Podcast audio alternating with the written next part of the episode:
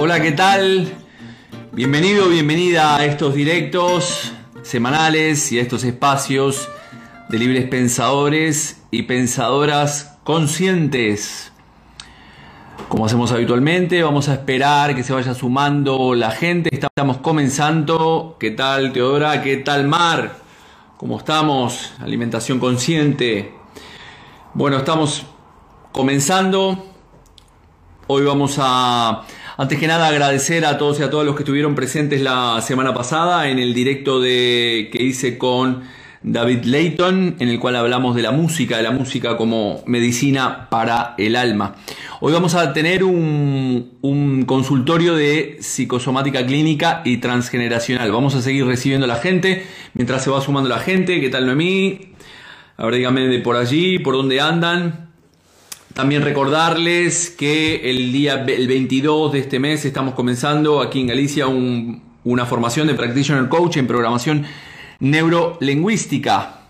Eh, así que, bueno. Bueno, vamos a, a ir empezando este directo a medida que se vaya sumando la gente.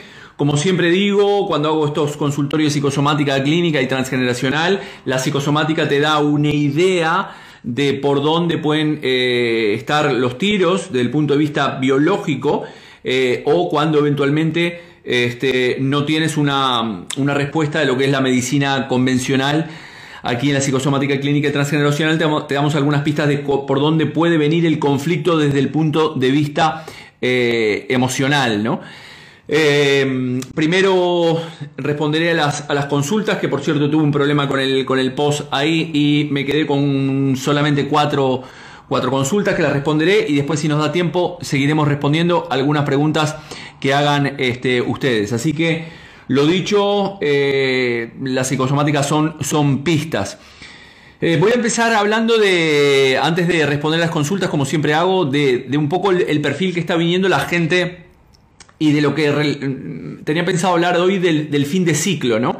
Eh, actualmente estoy recibiendo mucha gente en la consulta como que mm, está, el tipo de persona que está viniendo a la consulta eh, son personas como que están desencajadas, ¿no? Eh, están viniendo a la consulta muchas personas que, no se encuentran a, gusto como, como si fuera una película de Matrix, este, lo he explicado muchas veces, es como cuando Neo le dice a, Morfeo le dice a Neo, ¿no? Estás aquí o algo te trajo aquí porque sabes que algo no encaja en tu vida, ¿no? Eh, algo está mal y no sabes qué. Entonces, eh, es algo que sientes, ¿no? Es como que estamos insatisfechos, estamos viviendo una época muy complicada y esto es lo que veo últimamente, mucha gente como que está desencajada, que todo está, eh, que toda esta época, esta revolución que estamos viviendo de, de, todos estos acontecimientos, desde la pandemia, la guerra, etcétera, etcétera, etcétera, todo este caos, eh, nos está afectando muchísimo. Y es porque básicamente antes este tipo de personas no se han trabajado anteriormente y eh, ahora toca hacer un trabajo personal de poder equilibrarnos independientemente de las circunstancias externas que suceden a nuestro, a nuestro alrededor.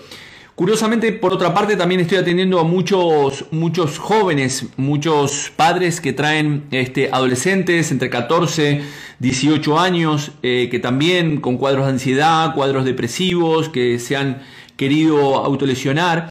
Y creo que al final esto es una consecuencia de, de lo anterior, es decir, de nosotros como como padres y madres no estamos eh, pudiendo gestionar bien todas estas situaciones adecuadamente y estas situaciones son las que de alguna manera estamos proyectando sobre nuestros hijos, nuestros miedos, las inseguridades, las rabias, eh, nuestros sentimientos, todas estas emociones mal gestionadas son las que estamos proyectando en nuestros hijos.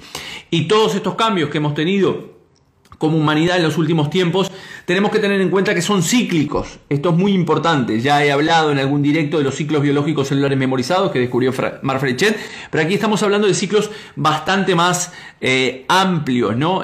todas las tradiciones iniciáticas hablan de que, de que nosotros vivimos en un tiempo cíclico, no en un tiempo lineal.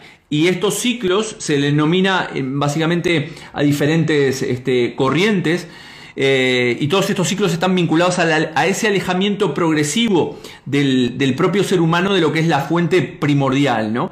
Eh, hay un investigador rumano, que tengo que leer el nombre, que se llama eh, Misea Eliade, hablaba de que a las disminuciones progresivas de la duración de cada una de estas etapas corresponde en el plano humano un, relajamiento de las costumbres, ¿no? Y, de una declinación de la propia inteligencia que nosotros tenemos como seres humanos. Es decir, ahora te explica, ahora les explicaré básicamente, como dicen los hindúes, estas, estas yugas eh, o estas, eh, estos periodos eh, se van, van disminuyendo periodos de 4, 3, 2 y 1. Todo esto, como digo, está vinculado a ese alejamiento del propósito o de la adharma, ¿no? del sentido de, la vida.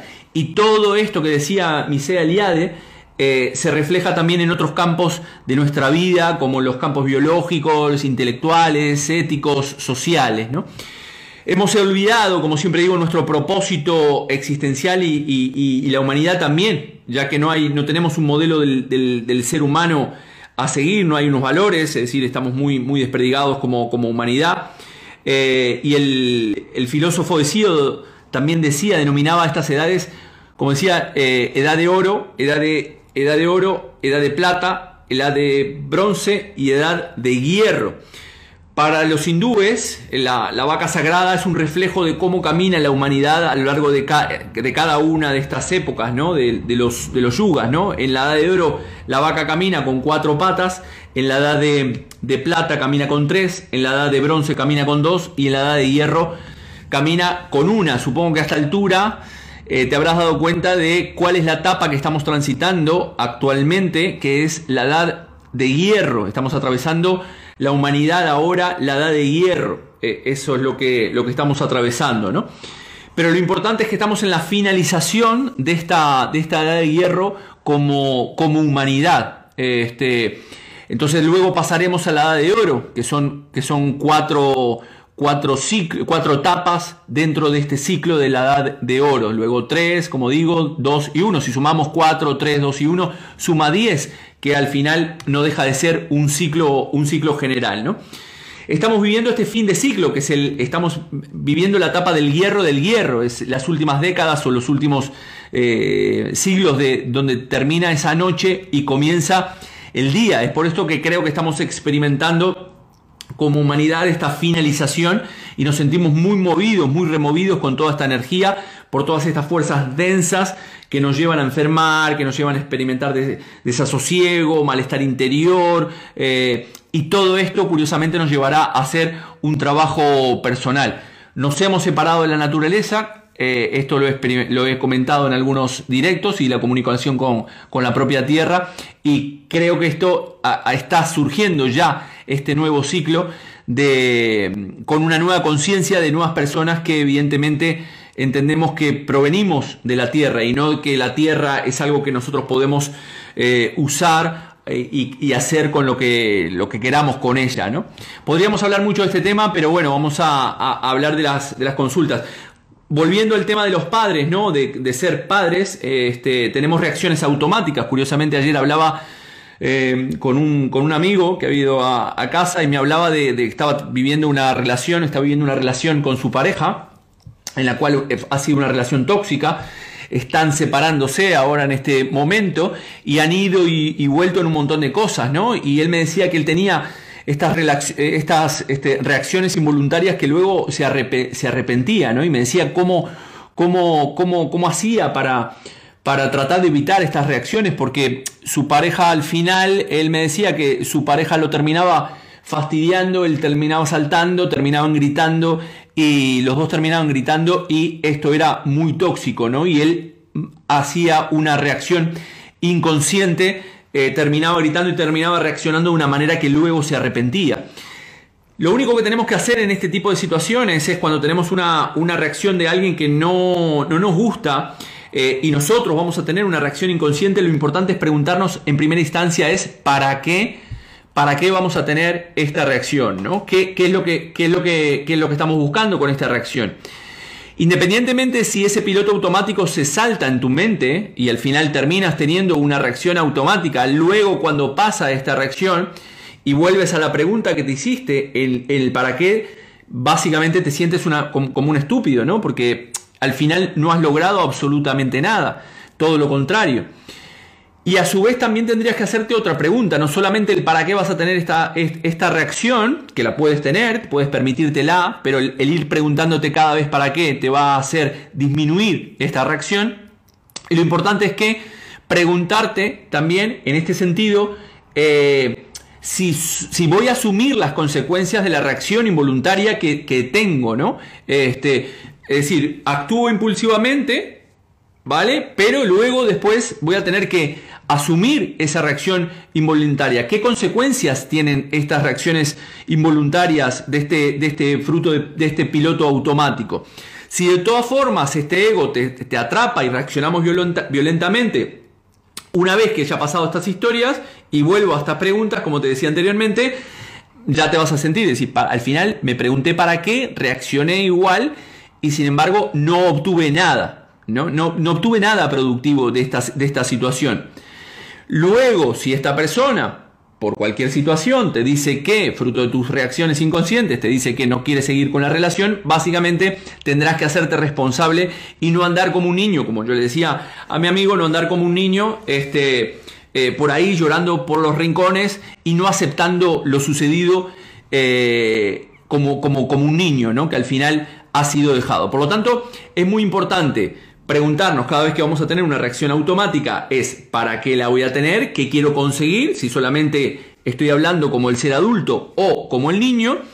Y eventualmente después si soy consecuente y voy a asumir esas responsabilidades que, ten, que van a tener esas acciones. Como el caso de Will Smith, ¿no? Volviendo, haciendo este, este símil, este, el tipo se dejó llevar por esos impulsos, le dio un arrebato, fruto de la situación en la cual vivió lo cual evidentemente no estoy justificando, pero sin embargo sí eh, asumió las consecuencias de lo que está sucediendo. El tipo dijo, estoy, este, eh, actuó en coherencia porque dijo, estoy dispuesto a asumir cualquier situación, si me sacan el Oscar o como ahora le han sacado, le han este, cancelado un par de películas, pero el, tipo está asumiendo como un ser adulto las consecuencias de su acto. Se dejó llevar por ese acto, evidentemente este acto para, para las siguientes veces ya lo reflexionará más como un ser adulto y no desde el niño que se siente herido. Bueno, vamos a ir a las, a las consultas este, que, tienen, que tienen por allí. Primero, como dije, voy a responder algunas que me mandaron de, de psicosomática. Después leeré un texto que me pareció súper, interesante de, los Puranas que escribieron un texto allá por el siglo 9 antes de Cristo. Eh, Maite me preguntaba lo siguiente, eh, me dice, si ella no es enamoradiza, ¿por qué la tachan de, de rara? ¿no? no sé si estás por allí, este, Maite, si está por allí, eh, sé que me, me, sigues, ¿no? Ella dice que cree en la química del amor y por qué, por qué la tachan de rara. Bueno, a ver, cuando nosotros decimos, esto lo vemos mucho en, la programación en lingüística con el metamodelo. ¿Qué significa esto? Que muchas veces nosotros hacemos una generalización. Primero te preguntaría quién es la persona que te tacha de rara por, eh, por no ser enamoradiza, ¿no? Este, entonces, muchas veces cuando nosotros decimos, no, este, es que la gente la gente me tiene envidia. En realidad cuando tú haces esta afirmación de que la gente te tiene envidia, en tu mente ya hay uno, dos o tres nombres específicos de personas que tú consideras que te tienen envidia. No es que la gente te tenga envidia. Si tú reaccionas de esta manera frente a todo el mundo que crees, fruto de tu verbalización, de que te tienen envidia, al final estarás reaccionando con todo Dios de esa manera, cuando en realidad el conflicto lo puedes tener con una, dos o tres personas específicamente. Por lo tanto, cuando tú dices, me llaman rara, por no, por no, este, no, tener una relación de repente eh, sana en este sentido. Entonces tienes que preguntarte quién realmente te está llamando rara y evidentemente rara es dependerá para quién, porque no, no podemos tomar una generalización eh, de, ese, tipo, ¿no? Eh, hacemos muchas generalizaciones sin ser conscientes a través de nuestro lenguaje que en realidad, como digo, tenemos un nombre y apellido. Sin embargo, todo en todo el día estamos diciendo, no, la gente está estresada, la gente conduce mal, eh, la gente me tiene envidia, la gente está loca, ¿no? La gente, yo que soy de planeta Marte, pues no, también soy parte de la gente. Por lo tanto, cuando hacemos una generalización de este tipo tenemos que tener cuidado. tú, este, Maite, que me hiciste la, la consulta, puedes vivir tu vida como quieras, independientemente de lo que diga la gente a tu alrededor, tu madre, tu padre, tus hermanos. Sin embargo, como seres humanos, como, como también comento en muchas oportunidades, tenemos este miedo al juicio, miedo a qué dirán de nosotros, miedo a si actuamos mal. Es una necesidad inconsciente de pertenecer al clan y al final hacer lo que todo mi clan me, me dice que haga, ¿no? Entonces yo termino al final viviendo la vida que quiere la la gente a mi alrededor, las personas de mi alrededor, mi padre, mi madre, mis hermanos, este, eh, mis amigos, mi jefe, mis compañeros de trabajo, el gobierno, la sociedad, ¿no? Y al final no terminamos de ser nosotros mismos en nuestra vida y después nos encontramos de que estamos viviendo la vida que quieren los demás para mí y yo me encuentro estresado, ansioso, porque no obtengo lo que quiero obtener en mi vida, fruto de que estoy viviendo la vida de otras personas. Entonces, por lo tanto, independientemente del amor, te diría que seas tú misma, independientemente de quién te tache de, de, rara. Cada persona es libre de pensar, hacer y sentir lo que quieras hacer, pensar y sentir, siempre y cuando no le jodas la vida a nadie. Eh, Hilda me preguntaba cómo ser eh, ¿Cómo se logra la libertad financiera desde la bio? Eh, esta pregunta es muy interesante, ya que desde el punto de vista del aspecto de la psicosomática clínica y el transgeneracional nos puede dar muchas respuestas acerca de por qué no podemos hacer dinero en nuestras vidas, porque el dinero siempre eh, se termina yendo, porque atraigo en mi vida trabajo que me pagan eh, dos duros, ¿no? Entonces aquí podríamos hablar muchísimo, y yo podría hablar muchísimo de este tema, porque es un tema que trabajé en su día, porque mm, en mi caso ganaba dinero y el dinero así como me entraba en mi vida también se me terminaba se me terminaba yendo no y tenemos muchos patrones en relación a, a este al concepto del dinero no eh, aquí se pueden dar muchos factores. Evidentemente hay que ver la causa de por qué eh, tú no puedes mantener ese dinero. ¿no? Eh, pueden, hablé del tema de las deudas emocionales en, en muchas ocasiones. Y aquí básicamente son programas, son programas específicos relacionados al dinero y de cómo tú te estás relacionando con el dinero. Si tú estás hablando, como expliqué la otra vez, de una persona que se estaba queriendo poner un objetivo de ganar 3.000 euros y sin embargo 1.000 euros le parecen muchísimo a la hora de hacer un determinado gasto, evidentemente hay una creencia limitante que va a chocar con la posibilidad de que tú ganes ese dinero y que puedas hacer dinero en tu vida. Por lo tanto, también hay programas de la familia relacionados al dinero, a la abundancia, cómo te relacionas con él. Y eh, están lo que se llaman esas deudas familiares, ¿no? Y esas eh, familiares, em, fidelidades familiares invisibles, que no son lo mismo que las fidelidades familiares inconscientes. Las fidelidades familiares invisibles son deudas que se generan dentro del clan inconscientemente porque te presté un día dinero y a pesar de que después me lo devolviste, o porque te hice un favor, o porque cuidé de tu hijo, o porque, eh, no sé, mm, muchas situaciones, o porque te di una mano, o porque me, me quedé dedicando toda mi vida a criarte. Esto inconscientemente tú generas esta deuda emocional que la puedes pagar de muchas, de muchas formas, no solamente con dinero, sino también a nivel enfermedad. Sabemos que los problemas relacionados con los huesos es una desvalorización, puede haber una deuda emocional, corazón, liquidez, el, tema del riñón, también puede estar relacionado con, con, el dinero. Entonces, tienes que ver, aquí en este caso, este, Hilda,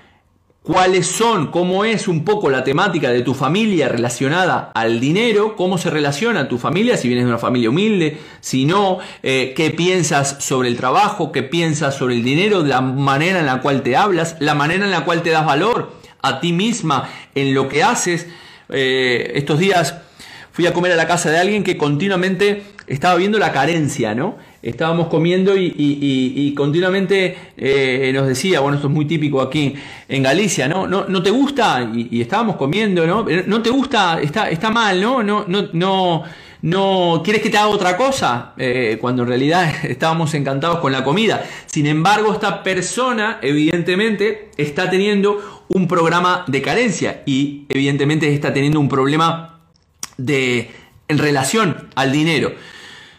Eh, Aquí tienes que verlo, eh, tendrías que estudiar básicamente tu árbol este, genealógico en este caso o ver dentro de un proceso terapéutico eh, de dónde puede venir esta causa, ya que una vez que lo descubrimos, lo podemos trabajar y a partir de aquí podemos liderar, este, liberarlo.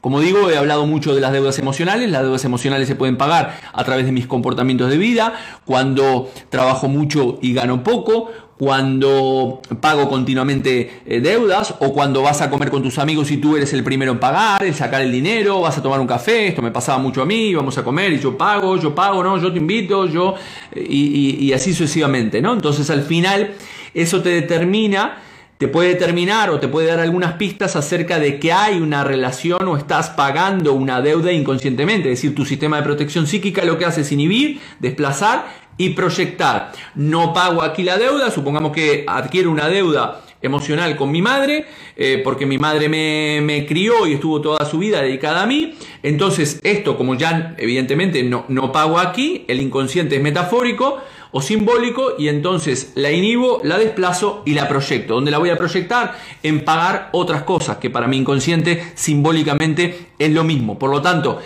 esta parte de, dinero hay mucha información eh, en internet acerca del concepto de las deudas emocionales, eh, al igual que la fidelidad de familiares invisibles y de cómo se pagan dentro del clan.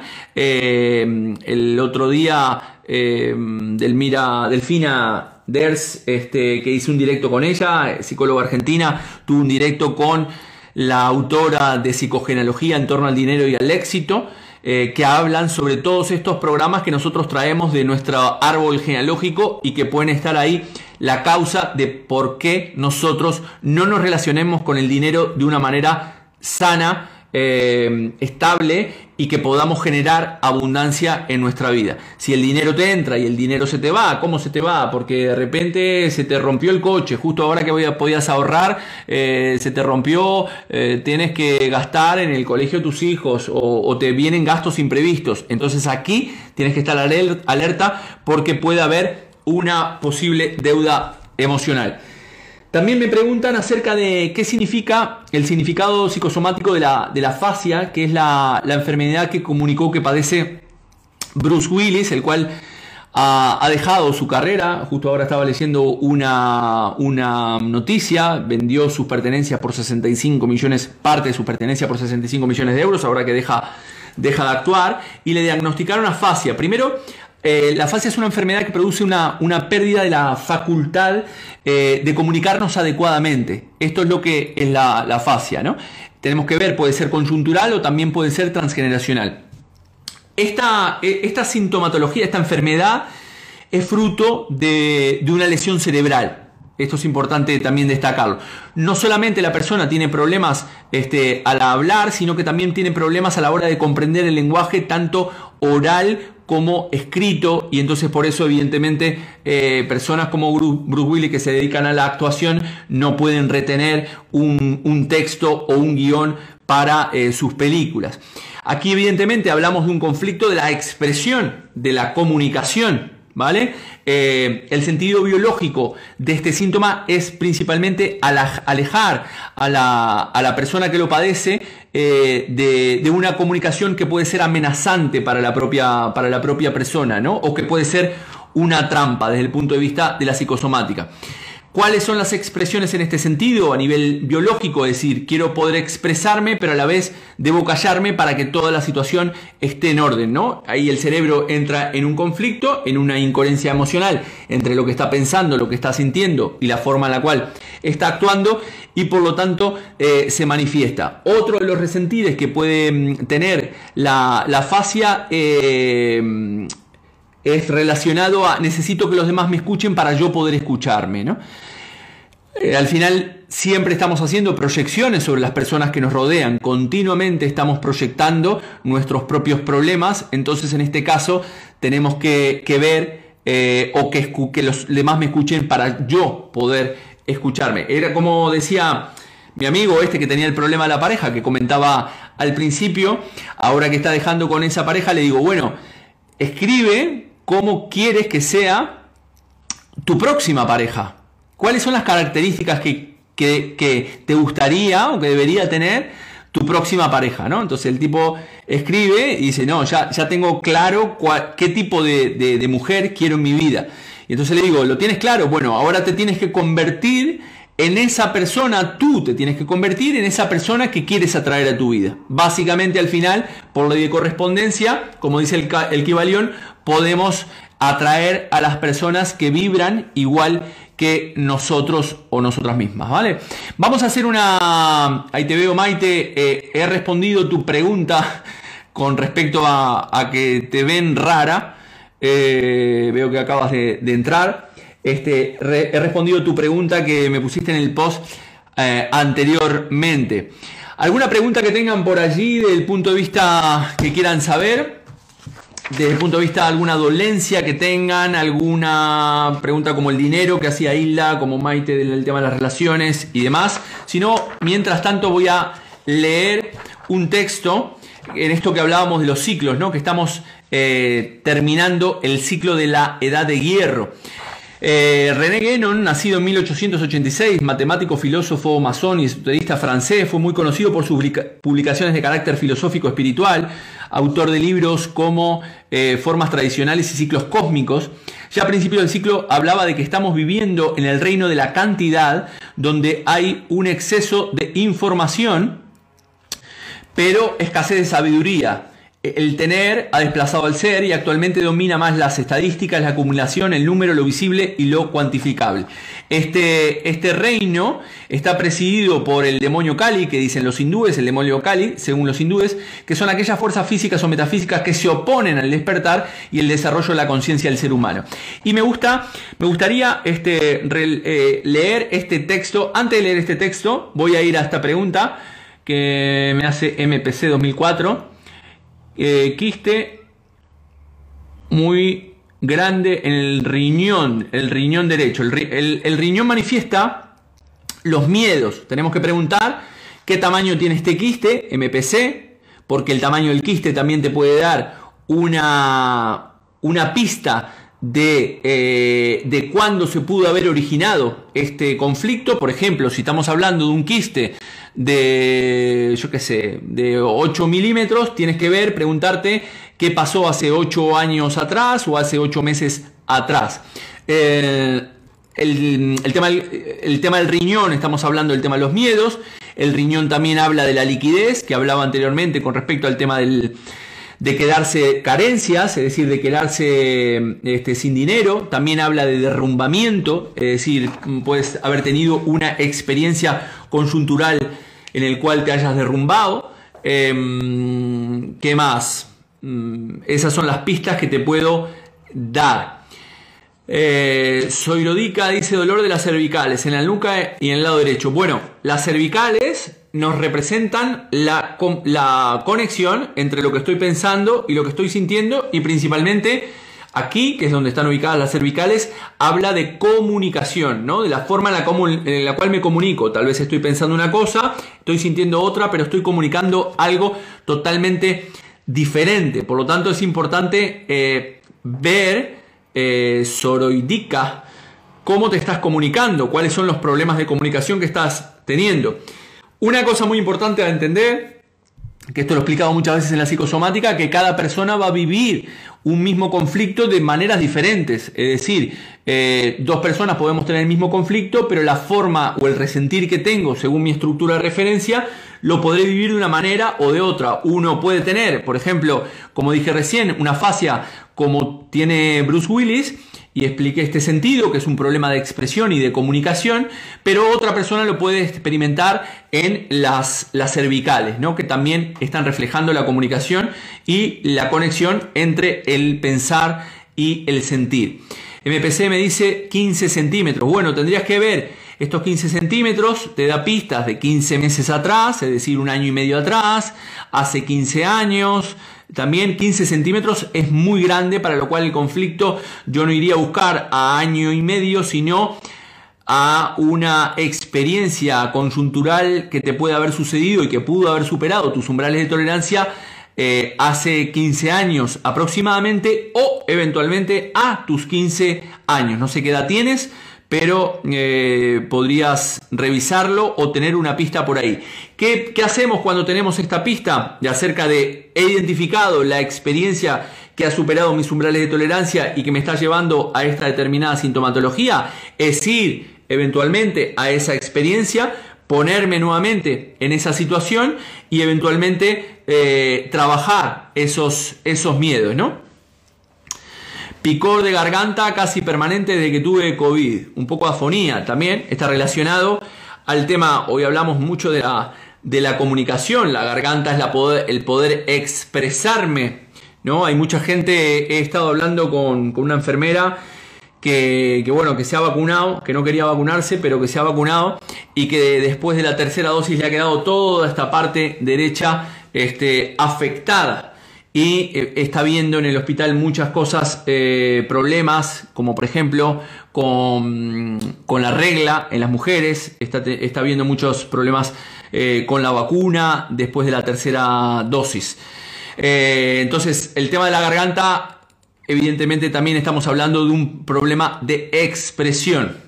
Eh, mm, me dice, gracias, es verdad que mi pensamiento es diferente a la comunicación. Correcto, entonces esto es lo que tienes que trabajar para que tus cervicales mejoren, es decir, empezar a alinear lo que, empezar a alinear lo que estás sintiendo con eh, lo que estás pensando, con lo que estás sintiendo y poder expresar todas aquellas cosas que quieras expresar. Si en algún momento eh, no, no puedes expresarlo porque no quieres, porque no quieres hacer daño, lo que te recomiendo hacer es lo que denominamos la A4 terapia, es decir, escribir todas aquellas cosas que te gustaría decir y que no estás pudiendo decir, escribirlas en un folio y luego hacer el acto simbólico de quemar esa, ese folio.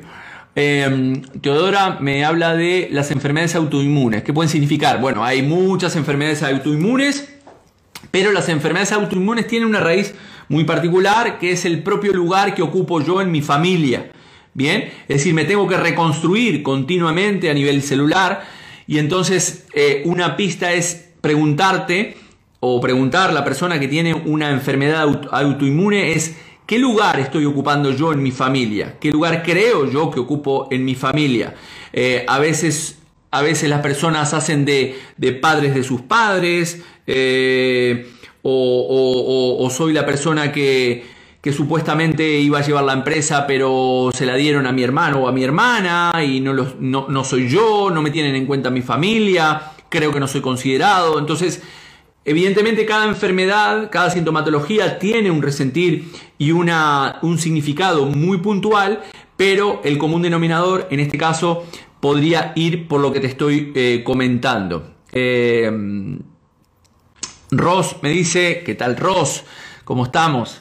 Picón en la espalda. Bueno, la espalda es lo que estás este, soportando, ¿no? La carga que estás soportando. La espalda siempre representa las cargas a la altura. También estamos viendo de que a la altura de las cargas, bueno, la, columna vertebral es, soy, es el pilar eh, de, mi, de, mi, propia identidad, ¿no? Eh, aquí abajo podremos estar hablando, dependiendo de la de la altura en el cual te esté picando, si el problema puede ser con eh, gente superior a ti, es decir, tus padres o, personas que están por encima de ti, colaterales o eh, cargas que estás llevando a, eh, en relación a, personas descendientes, ¿no? O tus hijos o, lo que fuera, qué cargas estás llevando. El picor también siempre tiene un contexto de rabia, entonces tenemos que ver eso. Robert me habla de un dolor en el hombro derecho. El hombro es la posibilidad de poder volar, tiene varios resentires también. El, hombro es poder meter abajo del ala, eh, un problema con mis hijos que no los puedo proteger, no, no los puedo meter debajo de, mi cobijo, debajo del ala. Eh, o también puede ser la posibilidad de poder eh, volar, la independencia, ¿no? ya conté en su día el problema que tenía eh, Sergio Ramos que tenía con el hombro, a partir de, curiosamente, que habían nacido sus hijos, ¿no? Era como que la, posibilidad del hombro me permite metafóricamente hacer este gesto que es volar y evidentemente también meter sobre el ala a las personas que quiero proteger. Entonces, Robert te diría que puedas tirar por ahí. Siempre tenemos que preguntarnos desde cuándo lo tenemos Eh, ¿Y qué pasó en ese desde cuándo? Eh, Tamara me dice, últimamente estoy manifestando mucha ira y soy muy déspota con las personas. Cuando no soy así, ¿qué puedo hacer? Lo que, te di, lo que dije anteriormente, es decir, la, ira tenemos que tener mucho cuidado porque afecta al hígado, la rabia eh, afecta al hígado, la zona pancreática, entonces tenemos que tener mucho cuidado con esta ira. Entonces, ¿qué es lo que te aconsejo? Tienes que identificar ira con qué, contra quién o, contra qué. Sientes ira y entonces puedes hacer lo que dije anteriormente, hacer un, un acto simbólico, escribir acerca de todas aquellas cosas con las cuales tienes rabia eh, o te sientes impotente, la escribes y luego la quemas. O si no, te vas. Si tienes es una rabia con alguien en particular o con una situación, te vas a medio del, monte o medio de la playa, te imaginas que tienes a esa persona enfrente y te permites vomitar y sacar toda esa rabia y esa ira hasta vaciarte completamente. Porque si no, eh, muy probablemente te pueda haber afectado al hígado. A ver qué me dice Robert, no veo, es un águila, veo ahí. Eh, supongo que será eh, el tema de, del ala, ¿no? de poder volar. Lo que decía. Eh, Mari Carmen habla de la ansiedad. La ansiedad es cuando tu mente está muy en el futuro, ¿bien? Y querer controlar una situación, ¿no? Es decir, he explicado muchas veces que la depresión está relacionada al, al pasado, cuando una persona vive mucho en el pasado eh, eh, em, es decir, mi mente queda anclada en qué bueno que era cuando tenía otras circunstancias, no las de ahora, qué bueno que era cuando no había pandemia, qué bueno que era cuando podíamos salir por ahí, qué bueno que era cuando podíamos abrazarnos, qué bueno que era cuando vivía, yo qué sé, con mis padres o lo que fuera, qué bueno que era cuando vivían mis padres. Entonces la gente queda anclada y eso genera depresión. Eh, la depresión también es una, una, mm, un pad interhemisférico para no hacer un, infarto cardíaco, pero en el caso de la ansiedad es lo contrario, es decir, mi mente está muy anclada en el futuro, qué bueno que será cuando eh, ya pase esta situación, qué bueno que será cuando me den el, me case, qué bueno que será cuando tenga este nuevo trabajo, qué bueno será, y entonces al final mi mente está muy en el futuro. Lo importante es poder, eh, poder vivir en este presente, como decimos siempre, eh, aprender del pasado, disfrutar del presente y proyectarnos un poco al futuro. Eh, Tamara me pregunta también, eh, tripa muy hinchada, como si y no son gases. Bueno, aquí si fueran gases sería una, una jugarreta, una putada que te puede hacer alguien.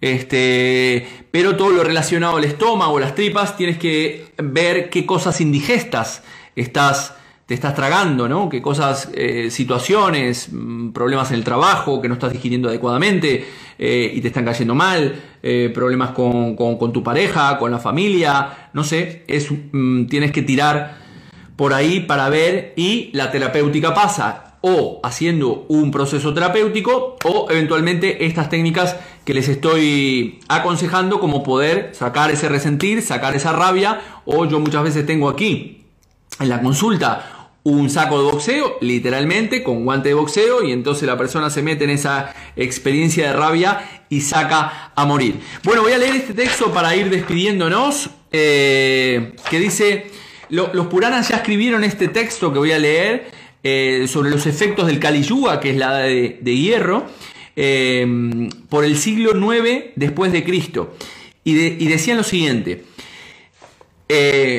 toda todo paralelismo con lo que estamos viviendo ahora solamente es mera coincidencia. En el Kali Yuga, los hombres vivirán atormentados por la envidia, irritados, sectarios, indiferentes a las consecuencias de sus actos.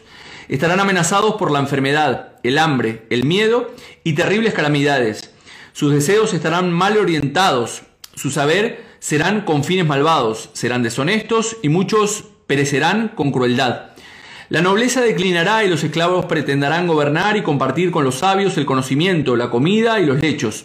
Los gobernantes serán en su mayoría de bajísima cuna, serán tiránicos dictadores, se matarán a los fetos, a los héroes. Los artesanos querrán desempeñar el papel de los sabios y los sabios el de los artesanos. Los ladrones se convertirán en reyes y los reyes en ladrones. se extenderá la promiscuidad, la armonía social desaparecerá por todas partes. La tierra no producirá casi nada en algunos lugares y producirá mucho en otros. Los gobernantes se apoderarán de los bienes y dejarán de proteger al pueblo. Mercaderes de baja cuna serán honrados serán honrados como si fueran un sacerdote y entregarán a gente que no es digna de ello los peligrosos secretos de la ciencia de las ciencias tradicionales. Los hombres de negocios se involucrarán en el pequeño comercio y ganarán, su, su dinero engañando, incluso cuando no haya emergencia alguna. La gente considerará bastante aceptable cualquier ocupación degradada. Nadie dejará de emplear un lenguaje grosero, nadie cumplirá con su palabra. Todos serán envidiosos, gente sin principios predicará a los demás la virtud. Reinará la censura y en las ciudades se formarán asociaciones de criminales que gobernarán. Los hombres se matarán entre sí y matarán también a los niños, a las mujeres y a las vacas. La violencia, las mentiras y la inmoralidad estarán en la orden del día. La piedad y la naturaleza del bien se desvanecerán lentamente. La pasión y la lujuria serán la única atracción entre los sexos. Las mujeres serán objeto de placer sexual. La gente culta será ridiculizada y puesta en vergüenza. En el mundo, la ley del más rico será la única ley. Por eh, increíble que parezca, esto que les acabo de leer es de los Puranas del siglo IX este, después de Cristo y hablaban sobre este concepto de la edad del Kali Yuga, que es lo que estamos viviendo. Así que bueno, no mucho más. Este, cualquier consulta, comentario, duda y sugerencia los leo por privado también los comentarios en los posts que hacemos. Recordar que también en junio tendremos una formación de psicosomática clínica y transgeneracional. La haremos por Zoom, así que en cualquier lugar podrás asistir. Eh, no mucho más, ser felices y como dice Lelutier, no tomarse la vida demasiado en serio porque al final nunca saldremos vivo de ella. Así que, chao, chao.